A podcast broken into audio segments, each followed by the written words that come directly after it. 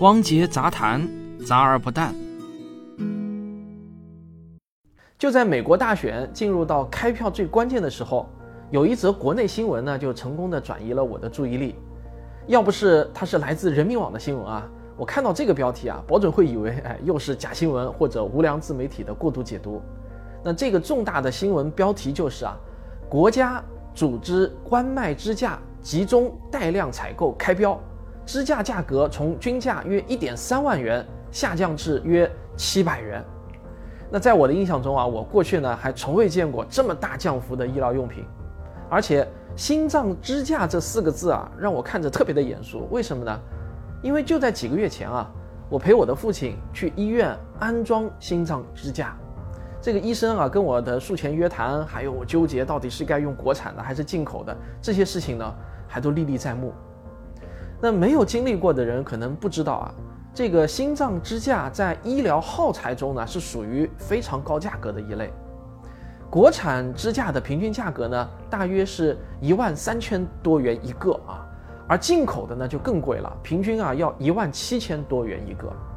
而一台手术装这么两三个支架都是很常见的，即便医保能报销一部分，但对于我们普通老百姓来说呢，依然是一笔非常大的医疗负担。那么心脏支架到底有什么厉害之处？为什么会那么贵呢？我先来带你了解一下心脏支架到底是怎么回事儿。其实啊，心脏支架从外形上来看啊，或许呢称为心脏支管儿更为恰当，因为它的外形呢实际上是一个金属网编成的小圆管儿，直径呢大约三毫米，与一根二 B 铅笔的笔芯啊差不多粗细，长度呢大约在三厘米左右。把它放进血管中，就可以把血管壁给撑开，使得血管扩张开。手术的时候呢，医生首先在病人的腹股沟、手臂或者手腕部位的血管动脉上开一个小口，然后啊插入一根细细的导丝。接着呢，医生看着屏幕上的 X 光图像，慢慢的将这一根导丝往前伸、往前伸，直到抵达心脏附近。医生在确定到达正确的位置后。首先啊，会给导丝头上的一个小球囊充气，于是呢，阻塞的动脉啊就会被这个小球囊给扩开，然后啊再放下支架，再放掉球囊中的空气，抽出导丝，那一个支架就放好了。再重复这一个过程，直到完成所有的心脏支架的安放。这个手术对于缓解病人的心绞痛等症状呢，能够起到立竿见影的效果。所以啊，自从一九九四年美国的 FDA 批准了这项医疗技术后，相关技术呢就得到了迅猛的发展。心脏支架也经历了好几次升级。那最早的时候呢，这个支架啊就是单纯的金属网状的小管，但是医生们很快就发现啊，只要时间一长，血管壁组织呢就会增生，于是呢这个血管啊又会变窄。为了解决这一问题。人们就发明了一种防止血管壁组织增生的药物，它可以非常缓慢地从支架上渗出，持续地产生效果。这种含有药物的支架呢，就被称为洗脱支架。现在的支架啊，被称为三代药物洗脱支架。这项技术虽然呢是欧美国家发展的比较早，但最近这几年我们国产支架的质量提高得很快，现在啊已经完全不输给进口支架的质量了。我给我父亲选择的就是国产支架。根据央视新闻报道，我国现在每年啊要做一百多万例心脏支架手术，支架的总费用呢大约为一百五十多亿元，占到了全国高值医用耗材总费用的十分之一。那支架为什么会这么贵呢？今年十一月五日的央视新闻啊就把这里面的玄机给点出来了。他是这么说的。高值医用耗材价格虚高和销售方式密切相关。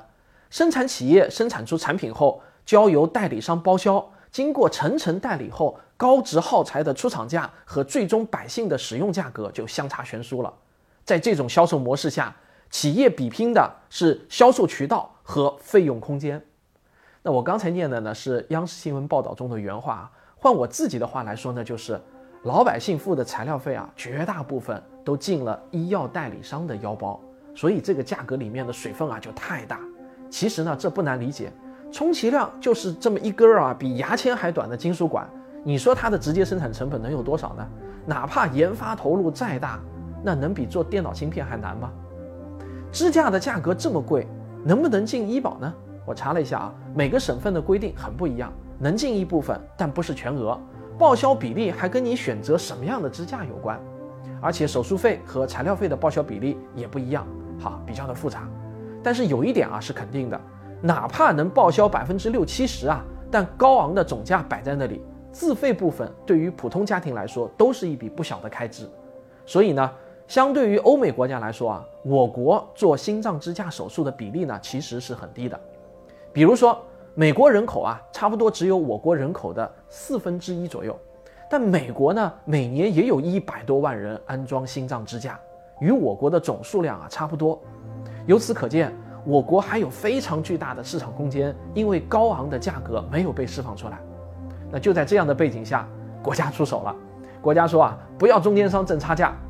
国家医保局呢，就组织了全国两千零四十八家医疗机构拼团购买心脏支架。一口气呢就抛出了一百零七万个订单，这差不多就是我们国家二零一九年全年的用量。那这么大的一块蛋糕，支架的生产企业当然得拼了啊！所以呢，这次呢有十一家国内外的主流企业都参与了投标。国家就说了啊，你们自己杀自己的价，在同等质量下，谁杀价杀得狠，我们就买谁的。结果这个标一开出来啊，或许行内人见怪不怪，但至少呢，我是傻眼了。所有国产支架的这个平均降价幅度是百分之九十二，而进口支架平均的降价幅度呢，更是高达百分之九十五。你们知道这意味着什么吗？这意味着啊，从原本全年一百五十多亿元的支架费用中，一下子就挤掉了一百零九亿元的水分。这一百零九亿元原本都是被无数个医疗用品代理公司和各路的大小神仙们给瓜分掉的。现在呢，全还给病人了。毫无疑问啊，这一结果会让一部分利益受损的相关从业人员哭晕在厕所啊。当然，他们也是老百姓，但我想啊，开心的老百姓数量肯定还是会远远大过不开心的。一两万元一个的支架，现在呢只需要七八百元一个了。那这简直啊，就是苹果手机卖出了白菜价，对吧？最快到二零二一年的一月，各地的病人呢就可以陆续用这个价格买到质优价廉的心脏支架了。那接下去会发生什么呢？我估计大多数人都想到了，对，会迎来心脏支架手术的大爆发，而且这个增长幅度啊，很可能是相当惊人的。不过，如果你马上迫不及待的就要去给自己或者亲人预约做手术，那在这之前啊，我请你务必啊要听我把最后一段讲完。或许呢，这才是本期节目最为重要的内容，万万不可走开啊！二零二零年的三月三十日，全世界最著名的医学期刊之一，就是《新英格兰医学杂志》在线发表了一篇重量级的研究论文。这篇论文在心脏医学圈呢，就犹如投下了一颗重磅炸弹啊，引起了极大的反响。这是一项对心脏支架手术效果的大型临床试验。美国斯坦福大学医学院和纽约大学医学院的研究人员，从2012年到2018年期间，在37个国家招募了5179名心脏病患者，然后病人呢被随机分组接受不同的治疗方案，比如呢有的就是接受只吃药的保守治疗，有的呢则接受心脏支架的治疗，有的呢则做心脏搭桥手术等等啊。当然，我现在呢是把非常复杂的这个试验方案啊用最简化的语言描述的。实际情况呢，没有我说的那么简单粗暴啊。总之啊，我要告诉你的是啊，这项研究是被美国国家卫生研究所认定的同类研究中规模最大、影响力最大的研究之一。它的结论呢，有点出乎人们的意料。下面是它的结论啊，你听仔细。研究表明，心脏支架或者其他心脏手术治疗在降低病人的死亡率上。并不比单纯的药物治疗更有效，而生活方式的改变可以降低心脏病患者的各种症状的发生次数。不过，心脏支架能够提高胸痛患者啊，也就是心绞痛患者的生活质量。那为什么这个结论出人意料呢？因为在要不要装心脏支架这个问题上，医学界呢其实存在着长达几十年的争议。有些医生就认为啊。这个心脏支架在没有发生明显的心血管症状的时候呢，也可以根据医生的经验来判断是否安放，可以起到预防作用。但有些医生就认为啊，心脏支架手术作为一种侵入性的心脏手术，不到万不得已呢，是不能轻易做的，否则呢就会弊大于利。那这次的大型研究啊，或许就可以为这个争议做一个了断。这项研究的学术带头人约翰斯帕图斯就说，对于那些有心绞痛的患者，我们的研究结果表明，用药物治疗和改变生活方式是同样安全的。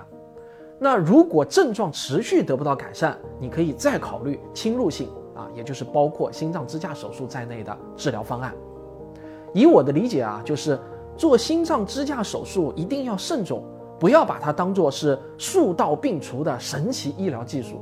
你必须还要了解，美国的这项大型研究还证实了心脏支架手术存在一定的心脏损伤风险。在做之前，请你务必和医生仔细讨论该手术呢是否真的有必要。最后啊，我还有几句我个人的感受想说一下。最近这几年。我关注医学界的科研成果是越多，有一个感受呢就越强烈，那就是过度医疗问题。在过去啊，缺医少药是影响国民健康的第一杀手。但随着时代的进步，医学的发展，现在呢又冒出来一个新问题。那我思考这个问题啊，是从看到国内外关于抗生素滥用的这个研究论文开始的。然后我就陆续发现啊，这种现象不仅在抗生素领域，在很多领域都普遍存在。不管是在欧美发达国家，还是在我国，这个现象都开始被越来越多的研究者关注，越来越成为一个我们不得不重视的社会问题。在我们为心脏支架费用骤降的高兴的同时啊，也别忘了提醒自己，过度医疗同样是劳民伤财，请大家一定要保持理性，不要把心脏支架当做是保健品，误以为呢可以药到病除，没病防病。好，这就是本期的节目。我们下期再见。